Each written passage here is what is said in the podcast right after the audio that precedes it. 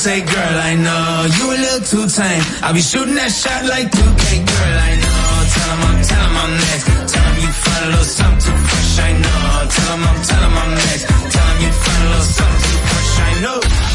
Desde Santo Domingo, Santo Domingo, HIPL 91.7 FM, La Roca, más que una estación de radio.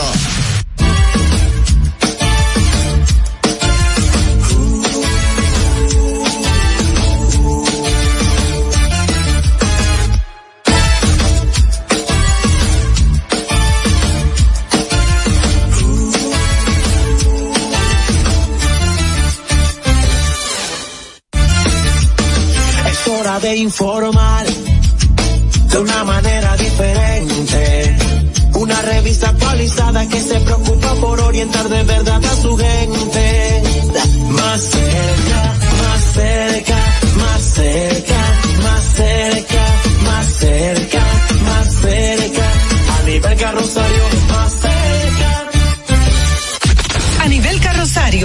García, Marisol Mendoza, Vicente Bengoa y Carlos del Pozo más cerca. Hey, señores, buenas noches. Aquí estamos felices y contentos de estar más cerca. Nosotros estamos a través de La Roca 91.7 FM, Vega TV y el canal 1027 de Optimum. TV Cibao HD y Tele Duarte. Así que para toda la República Dominicana y un chin más, aquí está a nivel carrosario más cerca en el programa 1019, miércoles 15 de noviembre. Como siempre, feliz de estar acompañado de Marisol Mendoza y Vicente Bengoa. Muy buenas noches. Recordar que estamos a través de nuestra casa matriz, la 91.7 FM, La Roca. Y además estamos por un, por un, por un sistema de medios de televisión y también de las redes sociales. En televisión estamos en el Cibao HD, Teleduarte y Vega TV. Además, en Estados Unidos, Puerto Rico y Canadá a través del 1027 de Optimum. Vicente, ¿cómo estás? ¿Cómo Cuéntelo todo. Aquí, aquí, como imaginan, más cerca una vez más, este miércoles 15 de noviembre, hoy, hoy- hoy, eh, lo que lo que cobraron están felices, lo que pagaron están tristes, los bancos están que explotaron, la calle estaba que insoportable. No, eso es normal, ya en República Ya, Dominicana. Ajá, pero para los demás, re- recordar que nos pueden seguir a través de nuestras redes sociales de X, antiguo Twitter, eh, Instagram, arroba más cerca RD.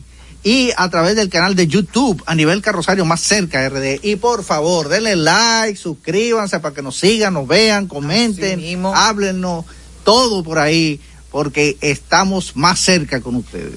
Bueno, y recordar también a nuestros amigos tele ciber radio oyentes que estamos en el 829-556-1200, es nuestro número de WhatsApp, donde Madeline Peña estará disponible para ustedes, hacer tramitar toda información, queja, denuncia, saludos y hasta invitaciones en el 829-556-1200 porque recordar que estamos ya casi, casi, casi Navidad, Navidad, linda Navidad, casi, casi, casi comienza más sabor navideño. Dígame, don Carlos, Bueno, nos vamos a las... No, no, toca dar la de hoy, una breve mirada a lo que ha acontecido en República Dominicana y en el mundo, así que no se vaya. Síguenos y comparte nuestro canal de YouTube a nivel carrosario Más Cerca RD. También en Facebook, en Twitter e Instagram somos Más Cerca RD. A tu orden en nuestro WhatsApp 829-556-1200. Las de hoy. Gracias por estar con nosotros y aquí están las informaciones. El presidente de la República, Luis Abinader, designó a Fabricio Gómez Mazara como el nuevo director general del Consejo Nacional de Promoción y Apoyo a la Micro, Pequeña y Mediana Empresa Promipymes. La designación está contenida en el decreto 580-23 con una trayectoria destacada en los ámbitos de regulación económica, defensa de la competencia y fianzas corporativas. Gómez Mazara aporta su vasta experiencia y conocimientos a la dirección de Promipymes. Leía parte de un comunicado gubernamental. Y en otra información, la Procuraduría Especializada de Persecución a la Corrupción Administrativa, PEPCA, indicó que la revisión del informe sometido sobre los vicios hallados por la Dirección General de Compras y Contrataciones al contrato del Instituto Nacional de Tránsito y Transporte Terrestre Intran con la empresa adjudicada para la instalación de semáforos inteligentes. En este momento estamos revisando y analizando los documentos, respondió de manera muy escueta Camacho. Sostuvo que para cualquier sometimiento ante la justicia debe agotarse el ciclo de la investigación por parte de este departamento del Ministerio Público qué bueno que se está agotando y se está aplicando y se está ejecutando el debido proceso. Bueno, y el director de la Policía Nacional, el mayor general Ramón Antonio Guzmán Peralta, quien asumió hace poquito, él posesionó al nuevo titular de la Dirección General de Seguridad Trans por Tránsito y Transporte Terrestre, DGCET, que decía don Carlos que estábamos esperando a que el Ministerio Público decida si tiene componentes para ir a la justicia. Bueno, pues el general Francisco Osoria de la Cruz es el nuevo eh, director de la DGCET y él fue posesionado o fue designado a través del decreto número 557-23. Él dice, el señor, el general Osoria, Osoria, que él asume el cargo con la firme determinación de contribuir significativamente a la mejora del panorama de seguridad vial en la nación. El nuevo director se ha, se ha propuesto eh, trabajar arduamente para reducir los accidentes de tránsito y mejorar la seguridad vial en todo el país. Oremos, hermano. Bueno, las autoridades dominicanas incautaron 39 paquetes de marihuana en el puerto Don Diego. A la DNCD indica que los agentes antinarcóticos y militares verificaron varios contenedores cuando una unidad canina alertó de sustancias extrañas en varias cajas de cartón procediendo de inmediato a realizar el protocolo de actuación para esos casos. Ha señalado la institución, la DNCD, que por instrucciones del fiscal se procedió a abrir las cajas, encontrando en el interior 39 paquetes de la sustancia. Algunas de ellas, eh, algunos paquetes estaban vacíos y con un peso, estaban empacados al vacío, con un peso preliminar de 112 libras.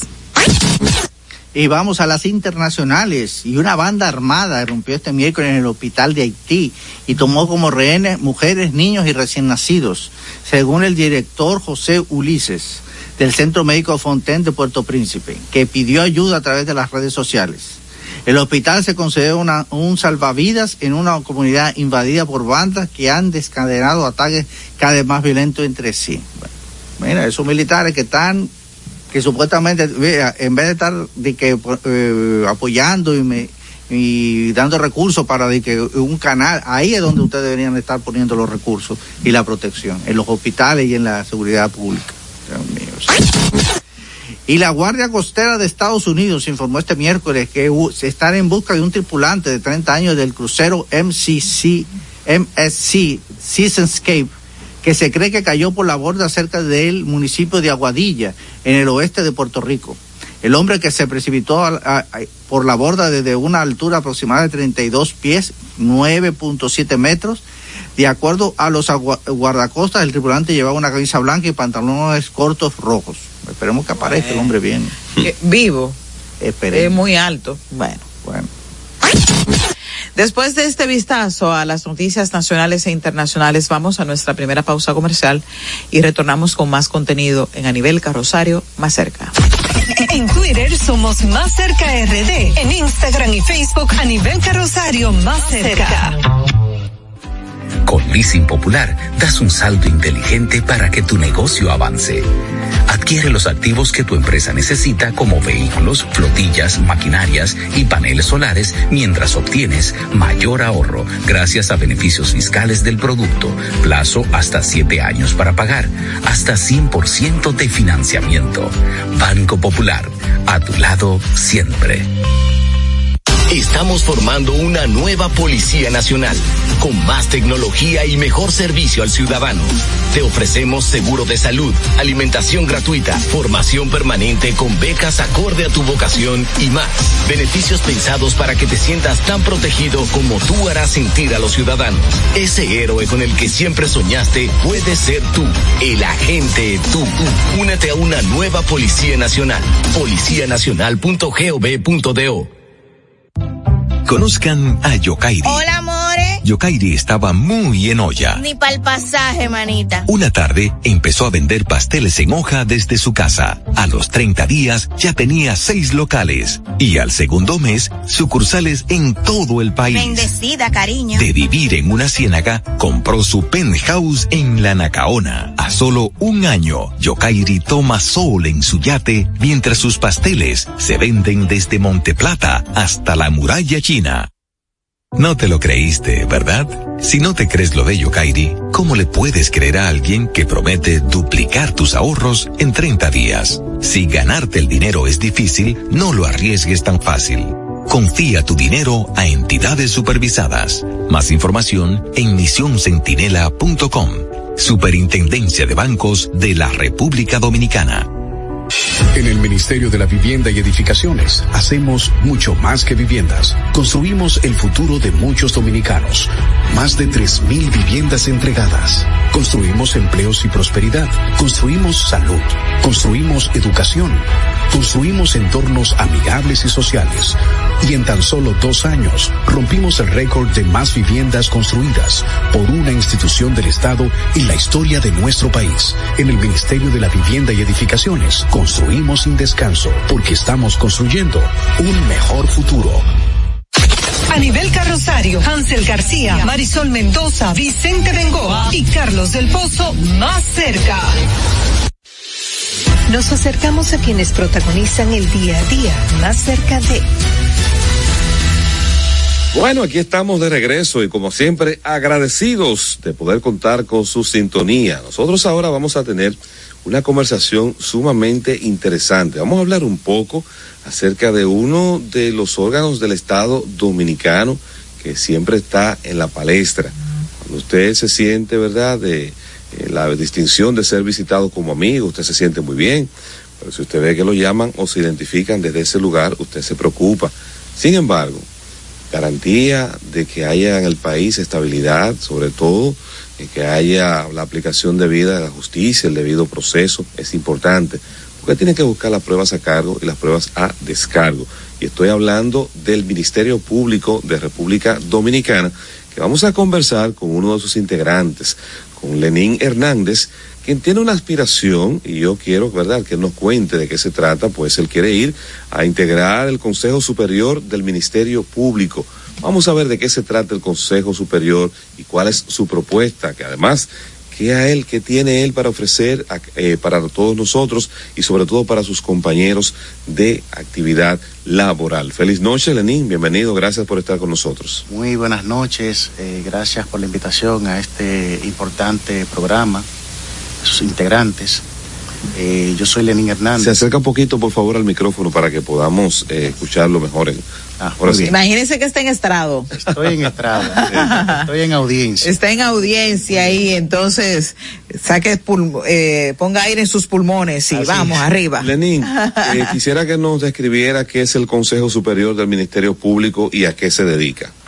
El Consejo Superior del Ministerio Público es un órgano colegiado que trajo consigo la Constitución de 2010. Eso es para que las decisiones del Ministerio Público que van dirigidos a, a los miembros de carrera del Ministerio Público sean colegiadas. Está integrado por cinco miembros, lo preside la Procuradora y lo integran un integrante de cada rango de la carrera del Ministerio Público. En el caso nuestro, ostentamos la categoría de fiscalizador, que es el rango base del Ministerio Público, es la plataforma de la carrera del Ministerio Público. Donde se arranca. Así es. Eh, entonces, le sigue el procurador fiscal, luego el procurador general de corte de apelación, el procurador general adjunto, pero este rango no es de carrera, porque es un rango transitorio eh, en el Ministerio Público. y la Procuradora, en este caso, General de la República, que tampoco es un cargo de carrera en el Ministerio Público. Entonces quiere decir que ustedes son como una especie de organismo dentro del Ministerio Público que tienen como objetivo hacer que se cumplan los lineamientos que se establecen o tienen características de aplicar sanciones disciplinarias. Sí, el Consejo, al ser el órgano de gobierno, tiene facultad reglamentaria dentro del Ministerio Público. Ok. O sea, es la facultad que tiene el Consejo. Además de ello, el, el- el Consejo eh, administra los recursos financieros, eh, lo relativo al presupuesto, lo relativo al orden disciplinario dentro del Ministerio Público. El Ministerio Público tiene un tribunal disciplinario, una inspectoría general, que es la que realiza las investigaciones disciplinarias, un consejo disciplinario, que es donde se ventilan esas investigaciones disciplinarias, y el consejo, que funge como una especie de corte de apelación. O sea, en ese sentido, el consejo tiene facultad disciplinaria, pero también emite los reglamentos disciplin- disciplinarios y todo reglamento que vaya orientado a regular la carrera del Ministerio Público. Lenín, entonces quiere decir que el Consejo, e inmediatamente un magistrado, un juez, es eh, Fiscal. un fiscal, es sancionado por una acción, eh, puede elevar una instancia al Consejo para que sea investigada y desestimada. Esa, Eh, la investigación la realiza la inspectoría, Ajá. ya sea a solicitud de parte o eh, por iniciativa propia.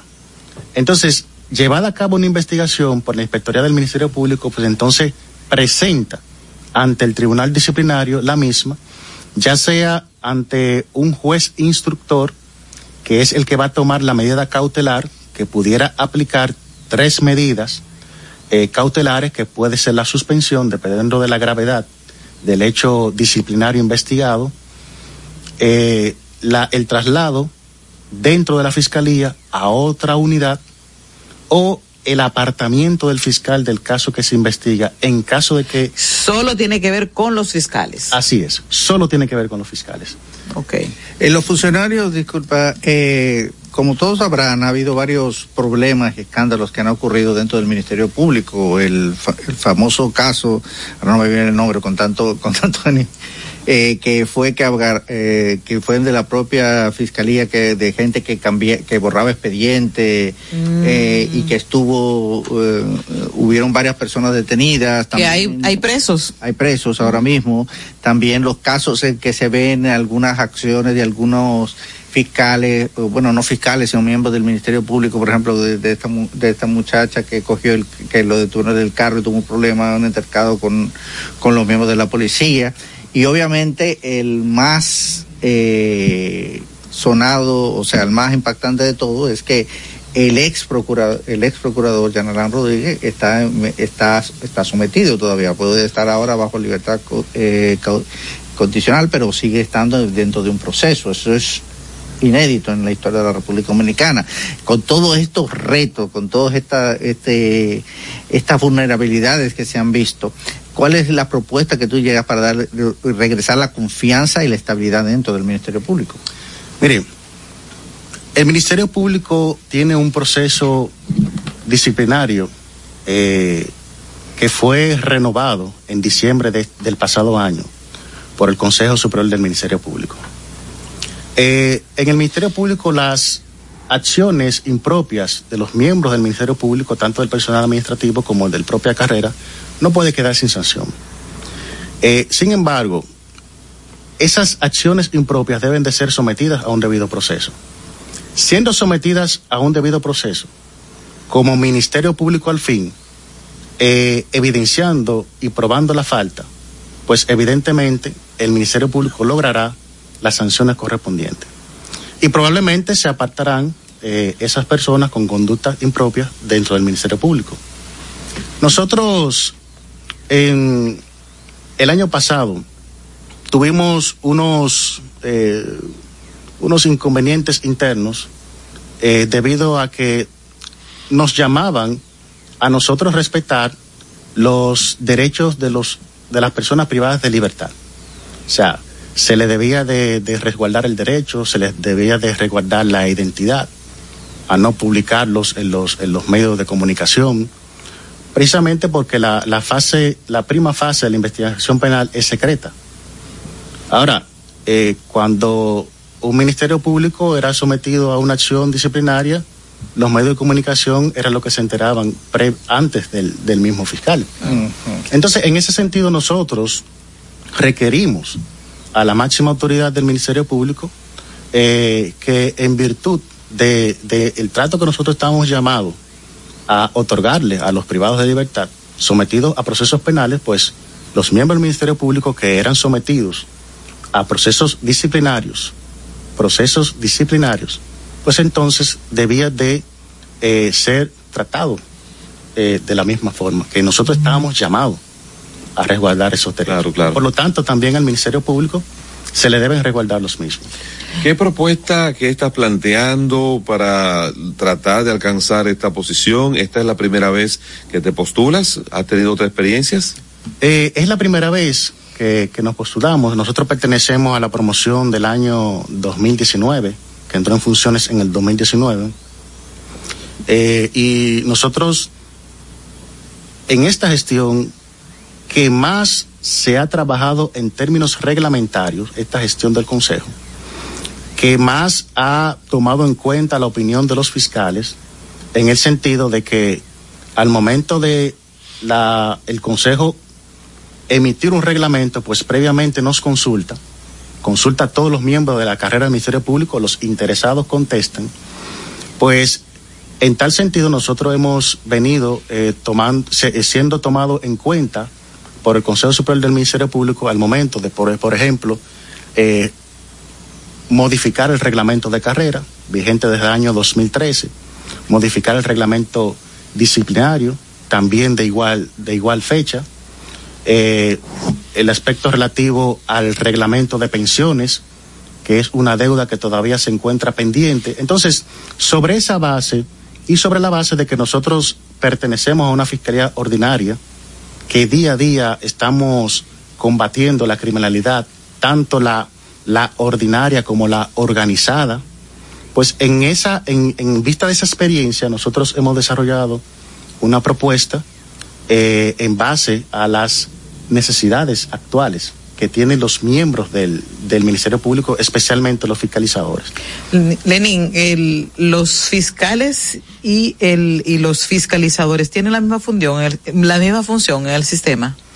Eh, sí, eh, según la ley, los fiscalizadores eh, están a la orden bajo el mando del fiscal titular. Okay.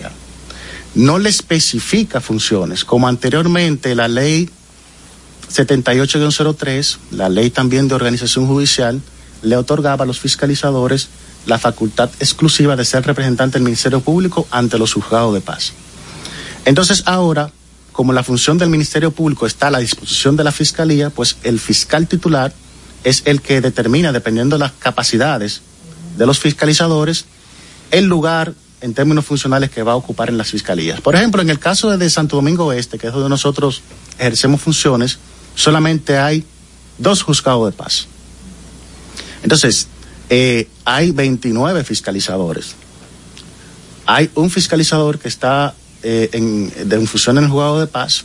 Hay un procurador fiscal en otro juzgado de paz, pero tenemos 28 fiscalizadores ejerciendo funciones de, de lo que sería en, a la luz de la anterior ley de procuradores fiscales.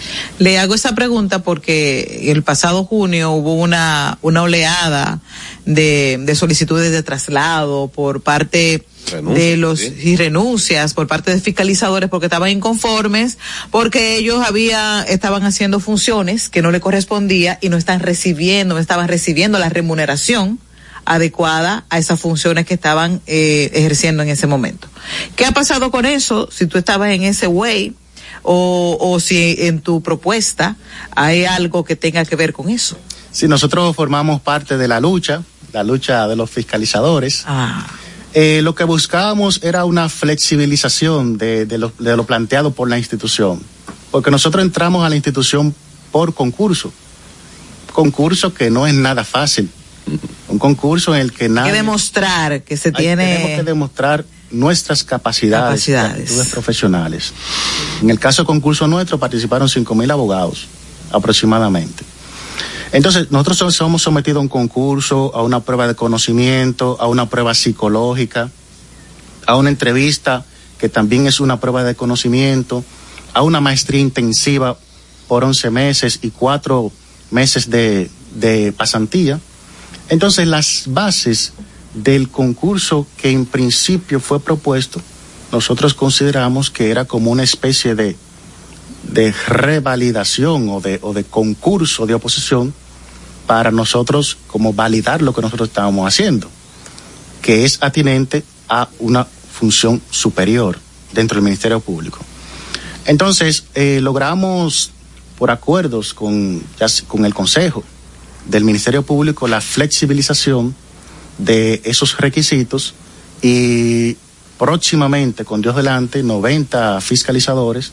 Sí, veo ahí que hay un llamado de concurso. Así es, 90 fiscalizadores el día 11 de diciembre serán anunciados como ascendidos a procurador fiscal. Uno se imagina, ¿quieres preguntar algo? uno se imagina cuando uno ve, por ejemplo, las figuras más destacadas del Ministerio Público, doña Miriam, el caso de Jenny, Berenice, Camacho, eh, uno piensa que todos los eh, fiscales están en las mismas condiciones.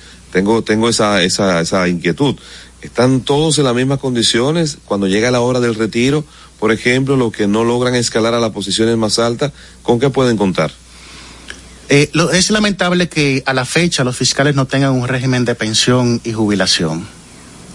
Actualmente, eh, la institución ha tenido que requerir al Poder Ejecutivo una pensión solidaria para eh, docenas de procuradores generales de corte de apelación, que son los que se encuentran ejerciendo funciones en la corte, que han dado toda la vida por la institución, por el Estado, y no pueden irse dignamente a sus casas porque todavía el Ministerio Público no ha iniciado ese, ese régimen de, de pensiones y de jubilaciones. Pero de la misma forma, nosotros tenemos procuradores fiscales en las mismas condiciones y también fiscalizadores. Por ejemplo, el caso del magistrado Juan Camacho, que cuando nos graduamos en el 2019, el magistrado que le envió un saludo tenía 66 años, pero ejerciendo funciones del Ministerio Público como abogado, o sea, abogado en funciones de fiscal desde el año 2004. Entonces, ese magistrado tiene aproximadamente casi 20 años ejerciendo funciones del Ministerio Público, pero es fiscalizador. Entonces, el Ministerio Público amerita de, de ese, eh, de ese reglamento, de esa puesta en marcha en ejecución del fondo de retiro, pensiones, jubilaciones, pero para el mismo ponerse en marcha, no podrá el Ministerio Público solo. Necesitará de la ayuda del Poder Ejecutivo para que el mismo se pueda materializar. De hecho, siempre una de las quejas que tienen las ramas que están involucradas en el Ministerio Público es la falta de recursos. Porque, por ejemplo, en el área donde, eh, en la zona oriental, Santo Domingo Este, estamos esperando hace tiempo un, un palacio de justicia digno, que la justicia en esa zona no se eh, imparta en un fulgón, en un parqueo, y donde los reos o los prevenidos que están esperando ahí medida de coerción no estén en una en un espacio apilados donde el hedor a orina y a heces fecales es eh, es insoportable entonces siempre hay una hay carencias muy marcadas en el sistema de justicia eh, especialmente en el área donde usted, donde usted está apostado En términos generales, la justicia se debe dignificar, de manera muy especial con atención al Ministerio Público. Eh, el Ministerio Público es una institución que nació con la Constitución primigenia de 1844. El Ministerio Público celebra el Día Nacional del Ministerio Público el 9 de marzo porque Francisco Rosario Sánchez es considerado como el primer fiscal de la República Dominicana. Entonces, si ejerció Francisco del Rosario Sánchez como Ministerio Público en la Corte de Santo Domingo a la fecha, pues detrás de él debía de estar, de encontrarse una institución orga- organizada para tales fines. Sin embargo, el Ministerio Público necesita eh, renovación estructural, no solamente en el aspecto salarial de los fiscales, sino también a nivel de estructura, porque tenemos fiscalías. Estas son unas elecciones nacionales. Nosotros tenemos que recorrer toda la fiscalía promoviendo nuestras actividades. Claro, oh, ¿verdad? Y hemos visto las condiciones eh, de algunas es, como, es una campaña como si fuera un político. Por otra parte, vemos eh, eh, fiscalías organizadas eh, que quisiéramos que se replicara a nivel nacional, como por ejemplo la, Fiscalía de, Hermanas Mirabal, que ayer estuvimos por allá, y, y necesita. Que son, puede ser un modelo que puede ser exportable a otra zona del país. Así es. En la fiscalía, como usted bien señala, hay un problema estructural, un problema, o sea, de, de bueno, estructural, financiero, de, de sueldo, de recursos, de, también de protección, pero también hay eh, como mucha burocracia. Hemos visto como muchos procesos penales se han ido alargando. ¿eh? Y yo, y, inclusive se, se ve como que no, se habla también de la garantía y de, y de los derechos de, los, de los presos, o sea, de, lo, de las personas acusadas. Pero también han habido personas que son lo, eh, los que, los no los que eh, los acusadores, eh, las víctimas, que también tienen problemas porque se, se retrasan los juicios, no tienen protección, hay una serie de, de deficiencias. Entonces, en medio de todas estas eh, precariedades estructurales, ¿cómo, se, ¿cómo vería usted cuáles son las prioridades para una reestructuración del Ministerio Público y, aumentar las garantías, no solamente tanto de los fiscales, de los abogados, de las víctimas y de los victimarios también. Sí, mire, eh, con relación a, la protección de víctimas, de testigos, la, ley eh, dispone que el Ministerio Público debe resguardar los derechos de los mismos. Eh, dependiendo de, de, la gravedad del hecho investigado, el Ministerio Público lo puede, lo puede hacer, pero no para todos los, los hechos, porque el Ministerio Público no tiene las condiciones suficientes para hacerlo. Entonces, se puede hacer, pero si lo amerita el, el proceso. O sea, la, protección de la víctima. tenemos que, que, saber también eh, a, qué, a qué tipo de víctima. En el caso de una mujer sometida a un, que, sea parte de un proceso de violencia de género, pues a través del, del Ministerio de la Mujer eh, se ha desarrollado un programa exitoso de casa de acogida, que la mujer en caso de, de, sentirse eh, desprotegida, pues pudiera ir a esa casa de acogida. Lenín, ya estamos eh, prácticamente cerrando la conversación cuándo la fecha, el método de escogencia, a través de qué vía el interesado puede votar por ti o cómo se da la metodología. Sí, eh, las elecciones son cerradas, solamente pueden votar fiscales. En el caso nuestro solamente pueden votar fiscalizadores. Ok. Serían el sábado 9 de diciembre. Ok. En las procuradurías regionales, o sea, donde funcionan las cortes de apelación. Ok. En el caso del Distrito Nacional, Santo Domingo y Monte Plata, les corresponderá votar en la sede de la Procuraduría, en el centro de los héroes. ¿Y cuándo se sabe el resultado de esa votación? El mismo día. El mismo día. Así es. ¿Y toma posesión? Eh, no se ha anunciado, pero probablemente la semana siguiente.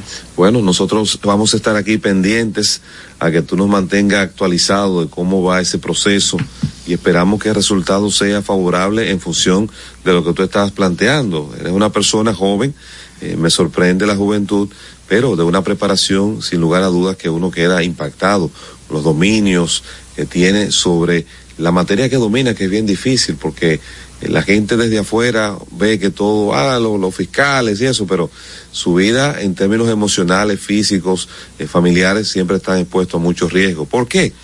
Vivimos en una sociedad constantemente en conflicto y la justicia es el escenario que mide y se identifica cuáles son esas situaciones que estamos atravesando como país. Gracias, Lenín. Mucha suerte. Muchas gracias a ustedes por la oportunidad. Qué bueno. Nosotros tenemos ahora que hacer un contacto de publicidad, pero cuando retornemos tenemos todavía contenido interesante. Queremos que usted se mantenga y siempre esté más cerca. En Twitter somos Más Cerca RD. En Instagram y Facebook a nivel carrosario Más Cerca.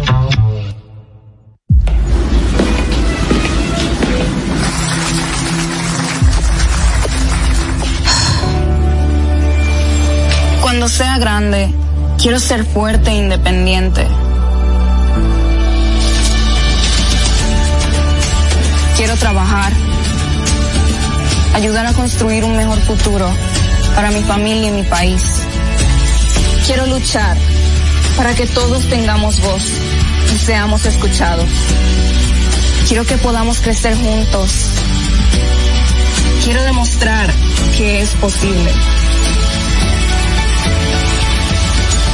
Cuando sea grande, quiero ser como mi mamá. Siendo ejemplo, podemos alcanzar el futuro que queremos. Banco BHD. El futuro que quieres. Y siguiendo con el City Tour de la Gran Manzana, a la izquierda los mejores pasteles en hoja de los Heights. A nuestra derecha venden un sancochito calientico como la isla Very Good. Y al frente, el banco que llegó a los países para estar más cerca de los suyos. Porque donde haya un dominicano, ahí van a estar con él. Único banco dominicano en Nueva York. Ban Reservas, el banco de todos los dominicanos. Juanchi, dime a ver. Oh, tranquilo, aquí en lo mío, organizando la bodega. Mira todo lo que me llegó. Epa, pero bien ahí. ¿Y tú qué? Cuéntame de ti. Aquí contenta. Acabo de ir con mi cédula a empadronarme.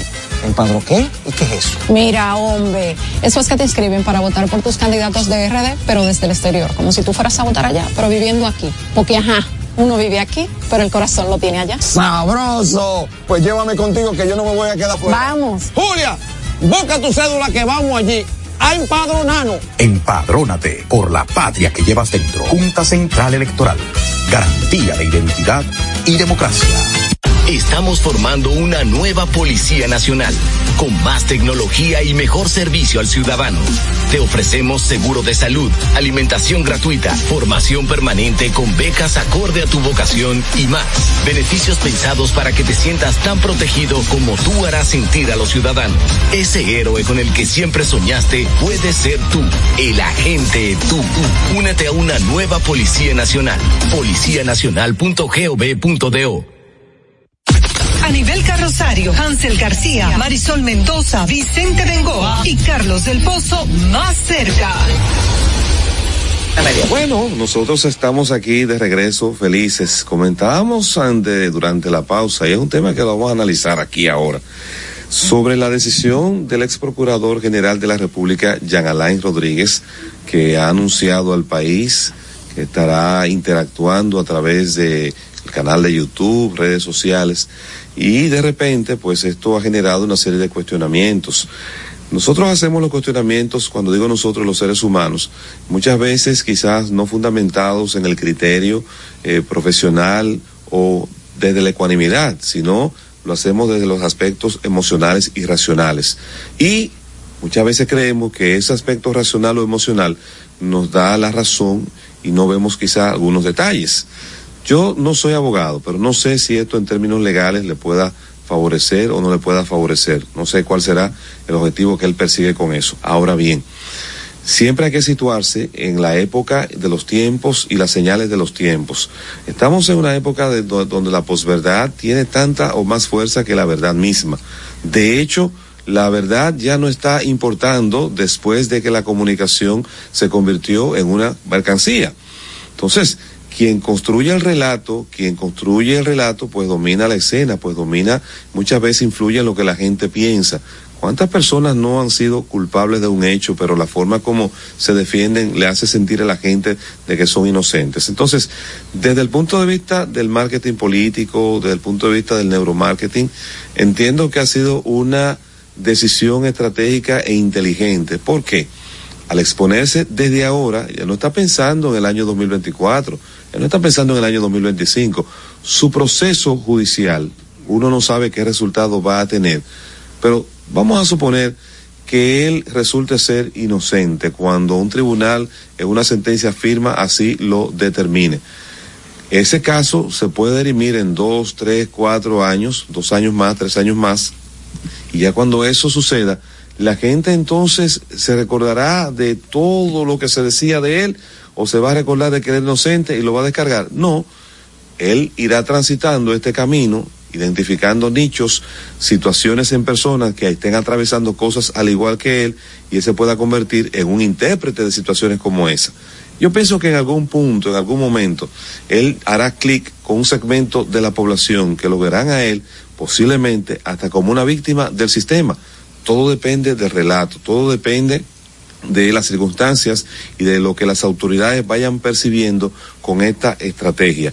Recordemos, y Jan Alain ha sido una persona que quizás ha tenido eh, una tasa de rechazo en un momento determinado, no ha sido el agrado de muchos de nosotros, a otros lo ha afectado, pero una persona sagaz. Recordemos que logró que un juez le permitiera ir a su oficina a trabajar cosa nunca visto en la República Dominicana para un encartado un caso de corrupción. Después se produjo un segundo caso, una incidencia que le permitieron también a una persona hacer lo mismo. Entonces, no subestimemos a Jan Alain, no subestimemos esta estrategia, porque estamos en la época de la posverdad. A nivel carrosario más cerca. Y precisamente nuestra tendencia es conocer un poco por qué Jan Alain va, anunció en el día de hoy una plataforma de YouTube en el cual él hablará de derecho y de justicia.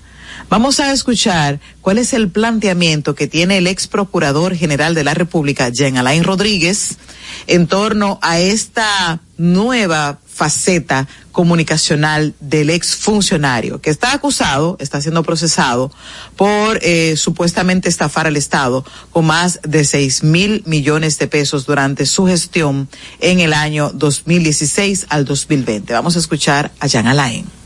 Dicen que los verdaderos cambios en una sociedad se presentan cuando algunos tienen la oportunidad de levantarse y hablar por lo que es correcto y que una sola persona con coraje, aun siendo una sola, si tiene en sus manos la verdad, constituye mayoría.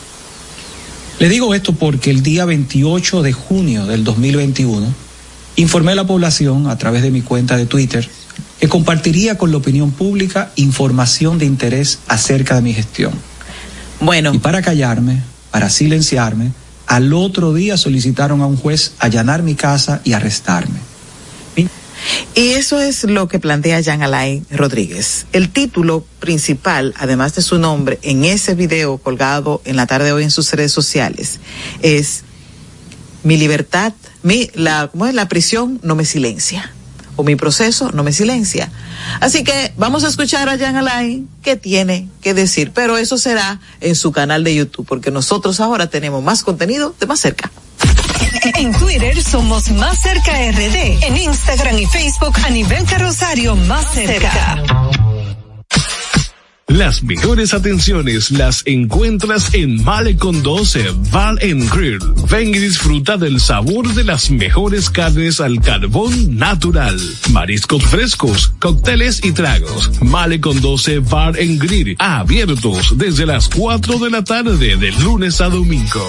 Visítanos, estamos ubicados en la avenida George Washington, esquina perimetral oeste, número 12, Santo Domingo. Para reservaciones 809 533-0478. Las mejores atenciones. Male con 12 Bar Grill. Estamos formando una nueva Policía Nacional, con más tecnología y mejor servicio al ciudadano. Te ofrecemos seguro de salud, alimentación gratuita, formación permanente con becas acorde a tu vocación y más. Beneficios pensados para que te sientas tan protegido como tú harás sentir a los ciudadanos. Ese héroe con el que siempre soñaste puede ser tú, el agente tú. Únete a una nueva Policía Nacional.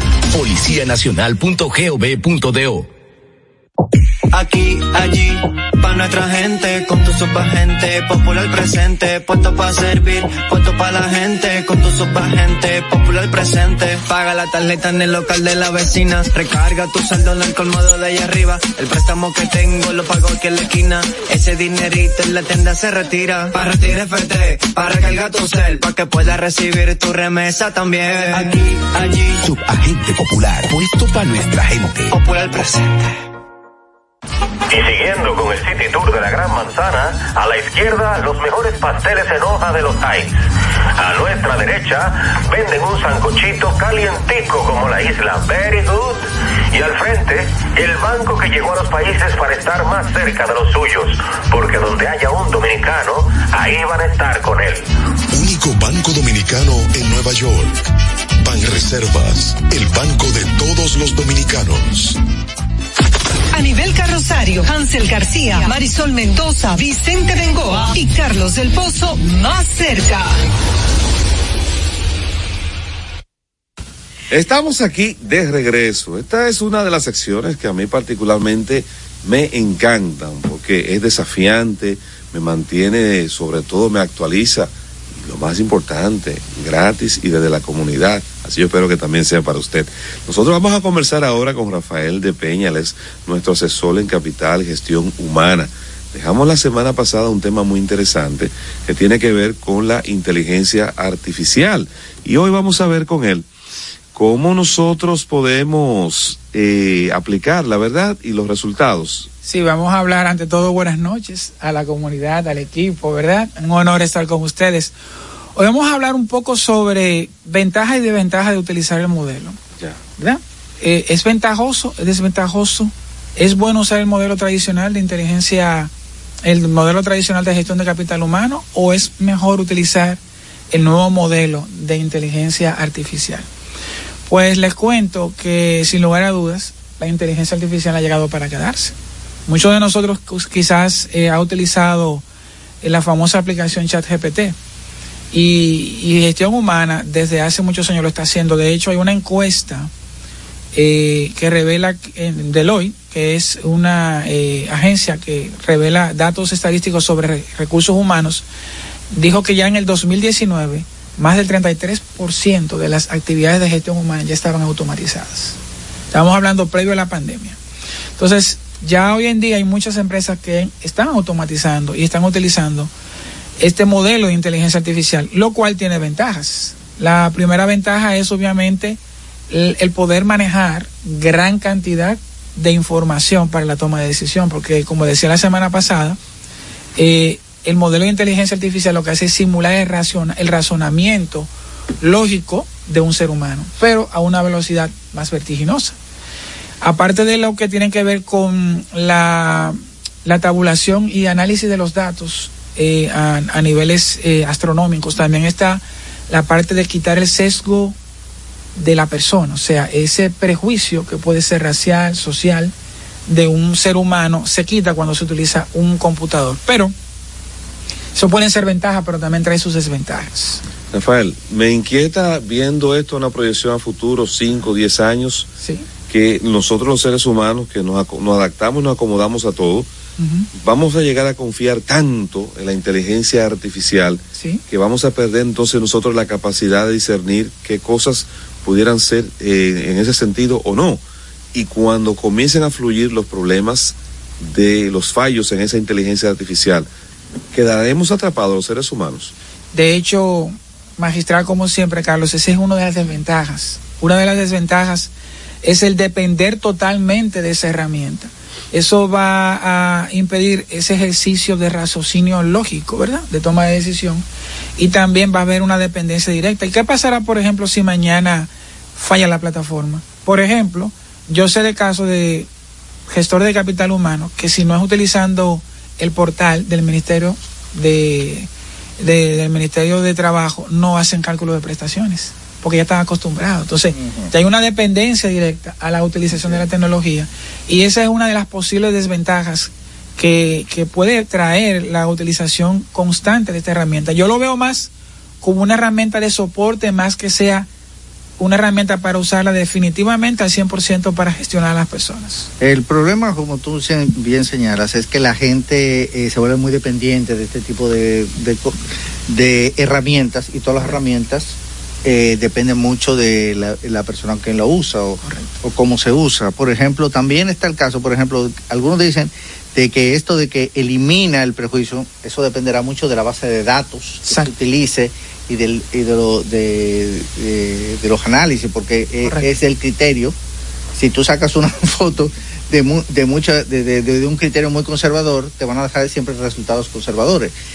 Pero el, el problema, o sea, lo que, lo que me viene a mí eh, eh, es, es la duda. Entonces, es de cómo esta, eh, eh, esta aplicación, este, uh -huh. este, este instrumento, sí, programa informático. Este programa informático que supuestamente va a ayudar, eh, ¿cómo, eh, cu- eh, cu- cuáles serán los criterios, qué criterios? Porque fí- fíjate una cosa, ya desde hace mucho tiempo, eh, tú pasas por un proceso de depuración cuando tú vas a una entrevista. Correcto. Ajá.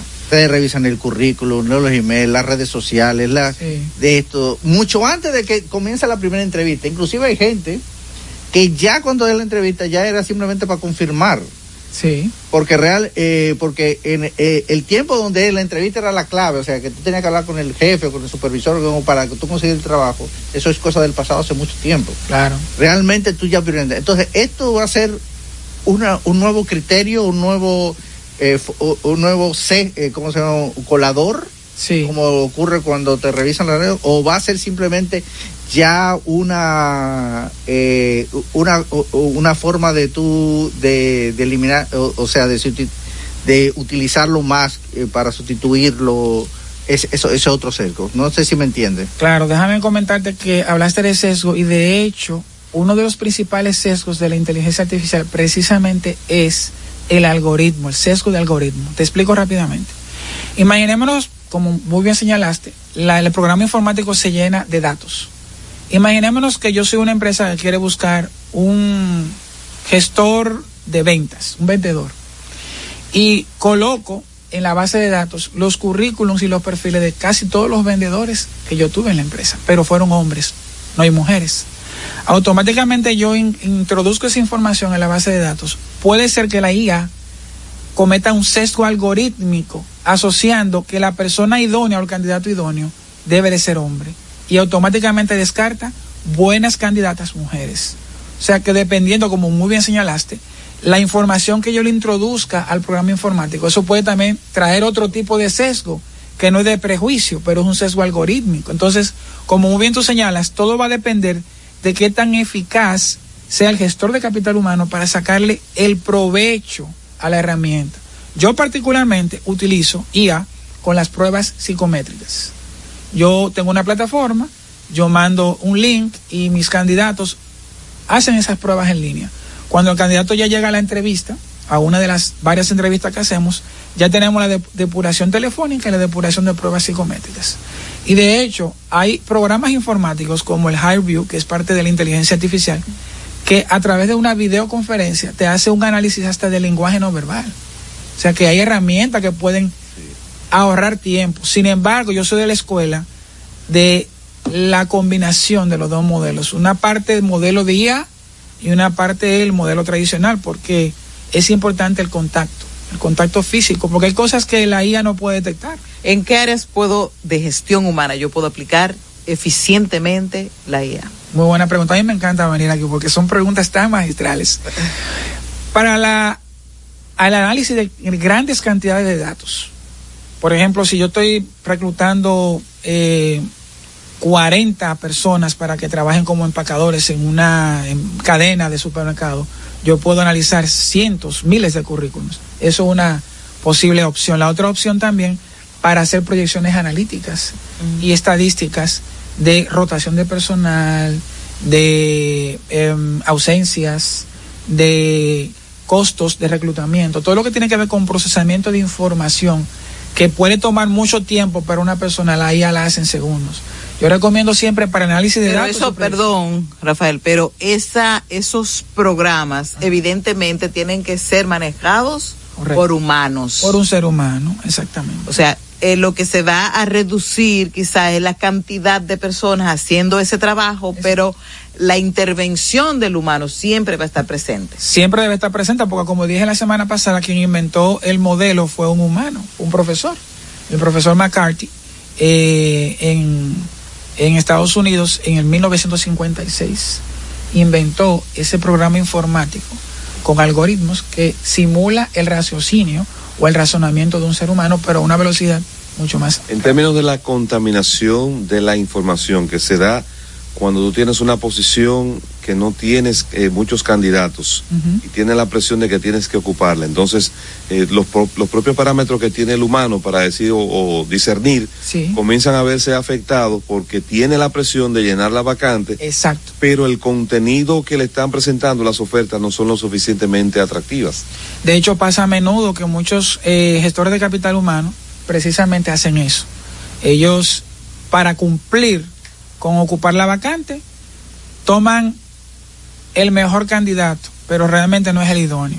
Sin embargo, la IA puede prever eso, prevenirlo, porque el algoritmo te va a sacar, incluso yo lo veo como un prefiltro de sacar los idóneos dentro del marco de lo que él entiende y luego yo lo puedo revisar. Rafael, y a través de estas herramientas yo puedo detectar los empleados que tienen problemas mentales, los, pro- los empleados que, que, que hacen bullying, Y los chismosos, los chismosos, toda esa, Sí. eh, esa caterva de situaciones que se da cuando hay un grupo de seres humanos en un solo espacio trabajando. Y, y, y también lo que le gusta mucho coger prestado. También, todo eso se puede detectar. De hecho, hay un hay una evaluación que nosotros usamos, que es un test de integridad ocupacional, que te arroja hasta el uso de sustancias, el acoso sexual, el abuso informático, con preguntas. Ah, específicas. Específicas que el candidato completa. Y se hace por una plataforma, o sea, que realmente sí se puede Y, identificar. de- y de- pero y del jefe abusador, del jefe que le gusta Sí, eh, hace- menospreciar al... sale acoso sexual también. Sí. y acoso psicológico. Pero obviamente todo eso no debe circunscribirse única y exclusivamente a lo que dice el programa. Nosotros los gestores tenemos que hacer nuestro check-in también, ¿verdad? Verificar, validar, profundizar y evaluar también los resultados. Porque eso es lo que te está dando son ciertos perfiles, porque nadie va a poner en una buena. ¿Usted es acusador sexual? Sí. No, te hace preguntas eh, son específicas. preguntas específicas, pero que lo que te da es un perfil psicológico que apunta hacia ese tipo de conductas. Exactamente, de, Ajá. de hecho yo No hice... necesariamente. No necesariamente lo es, pero puede tener tendencia a. Ah. Exactamente, de hecho es real porque eh, tuve la oportunidad de que corrí la prueba con una ya una persona que estaba trabajando en la empresa y cuando yo entré para evaluar los perfiles, yo corrí el proceso y dio que esa persona tenía tendencia al acoso y efectivamente el presidente de la compañía se acercó y me dijo, mira, es verdad, porque mira, él acosó a una secretaria y a otra secretaria, es cierto. Bueno, gracias. Hemos escuchado a Rafael de Peña, interesantísimo. Creo que habrá que seguir eh, hurgando en este tema de la inteligencia artificial en la aplicación de la eh, de los recursos humanos. Gracias por estar con nosotros y será hasta el miércoles. Si Dios Bueno. quiere, un placer. Bueno, y mañana, 16 de noviembre, se celebra el Día Internacional para la Tolerancia. Hay que ser tolerante. Una efeméride instaurada por el UNESCO en 1995 para conmemorar el- la Declaración de los Principios sobre la Tolerancia.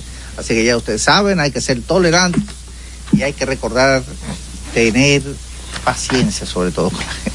Ay, sí. Ánimo. Y no, señores. ánimo y nos vemos. Mañana Ya nos vemos siete, mañana. Lo esperamos. Sí, así. Los conceptos emitidos en el pasado programa son responsabilidad de su productor. La Roca 91.7 FM no se hace responsable. Desde Santo Domingo, Santo Domingo, HIPL 91.7 FM. La Roca, más que una estación de radio. Para este miércoles, Si aciertas con el combo de Supermas, te ganas. 317 millones. Si combinas los 6 del loto con el Supermas, te ganas. 217 millones. Si combinas los 6 del loto con el más, te ganas. 117 millones. Y si solo aciertas los 6 del loto, te ganas. 17 millones. Para este miércoles, 317 millones. Busca en leisa.com las 19 formas de ganar con el Supermas. Leisa, tu única loto, la fábrica de millonarios.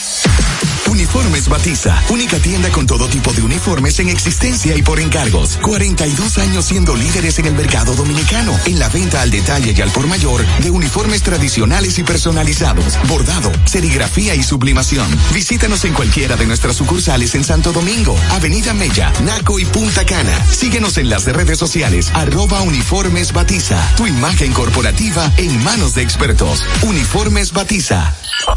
Vive la esencia música. Recuerdos.